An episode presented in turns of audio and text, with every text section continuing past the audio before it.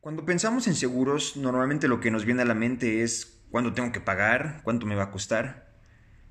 Difícilmente nos enfocamos en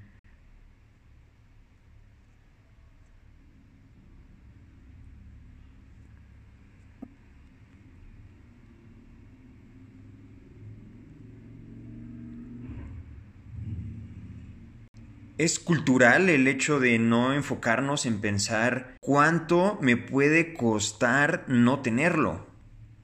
El problema no es el seguro, el problema es cuando no tienes el seguro y tienes que pagarlo.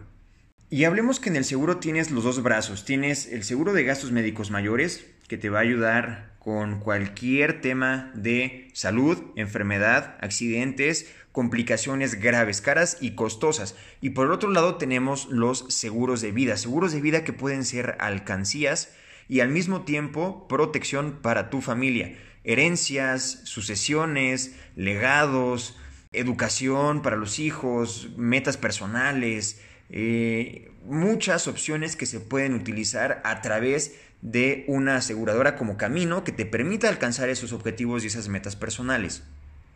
Hablando de la parte de salud, ¿te has puesto a pensar cuánto te puede salir pagar una semana en un hospital?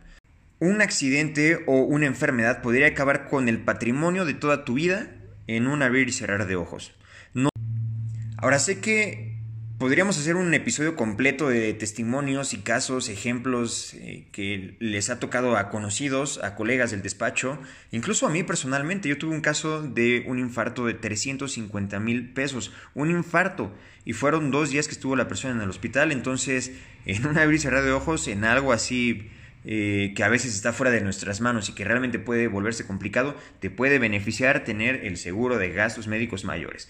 Tanto en temas complicados como en tema de accidentes, ¿no? Que me chocaron, que me torcí, me tropecé, se me cayó la pesa, ¿no? A un primo.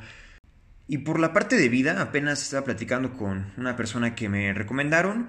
Por la parte de vida, el tema de no tener una previsión, sobre todo cuando no hay un testamento, porque hay papás que aún no han hecho testamentos. Entonces, si no hay un testamento, no hay un seguro de vida, el tema de recibir los bienes que te corresponden se vuelve tedioso. Y me contaba que pudo hacer todos los trámites del notario de cambio de dominio, el traslado de bienes y todo esto sin mayor complicación porque contó con el apoyo y la solvencia del seguro de vida y está muy interesado en revisar algo que él pueda. Y le platicaba lo que yo quiero hacer con mi papá, tomar un seguro mancomunado, un vitalicio, que se pague el doble riesgo. ¿no? Eh, por un lado, estoy asegurando a, a, mi familia porque el morir cuesta. Entonces, si va a pasar, mejor que pase y que haya lana, a que pase y que no haya dinero. ¿no? Así que estoy asegurando a mi papá que finalmente es, es pilar económico de, de la familia. Entonces, el comunado mío me servirá para tenerlo como un ahorro ahí a un retiro, ¿no? Por decir algo, es un dinero que pues, sí o sí lo voy a poder utilizar para algo. Así que eh, no tiene un costo, me interesa el poder hacerlo con mi papá. Eh, hoy yo tengo un total 20. Me gustan mucho los planes vitalicios que tienen las aseguradoras cuando tienen un periodo de pago eh, fijo y quedas asegurado de por vida. Cada compañía tendrá su nombre y los podrá llamar como quieran, pero son seguros vitalicios en los que tú lo pagas de una sola exhibición en 6 años, en 10, en 15, en 20. Y me gusta mucho porque ofrecen cobertura de por vida, pero también tiene esta condición de que te generan ahorro con crecimiento. En caso de que tú después de cierto tiempo decidas aventar tu alcancía y llevarte lo que hay.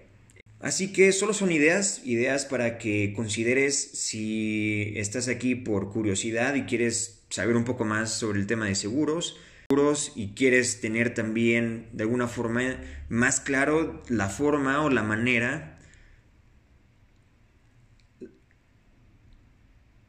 O si eres asesor de seguros y quieres tener también más clara la manera de poder comunicar los beneficios. Eh, porque también entiendo que muchas veces no estamos acostumbrados, personalmente hablo por mí y lo estoy trabajando. No aún hay áreas de oportunidad, pero bueno, sí le presto muchísima más atención a saber organizar mis gastos. Si quieres saber más de esto, tengo otro podcast que se llama GR Tus Finanzas Personales.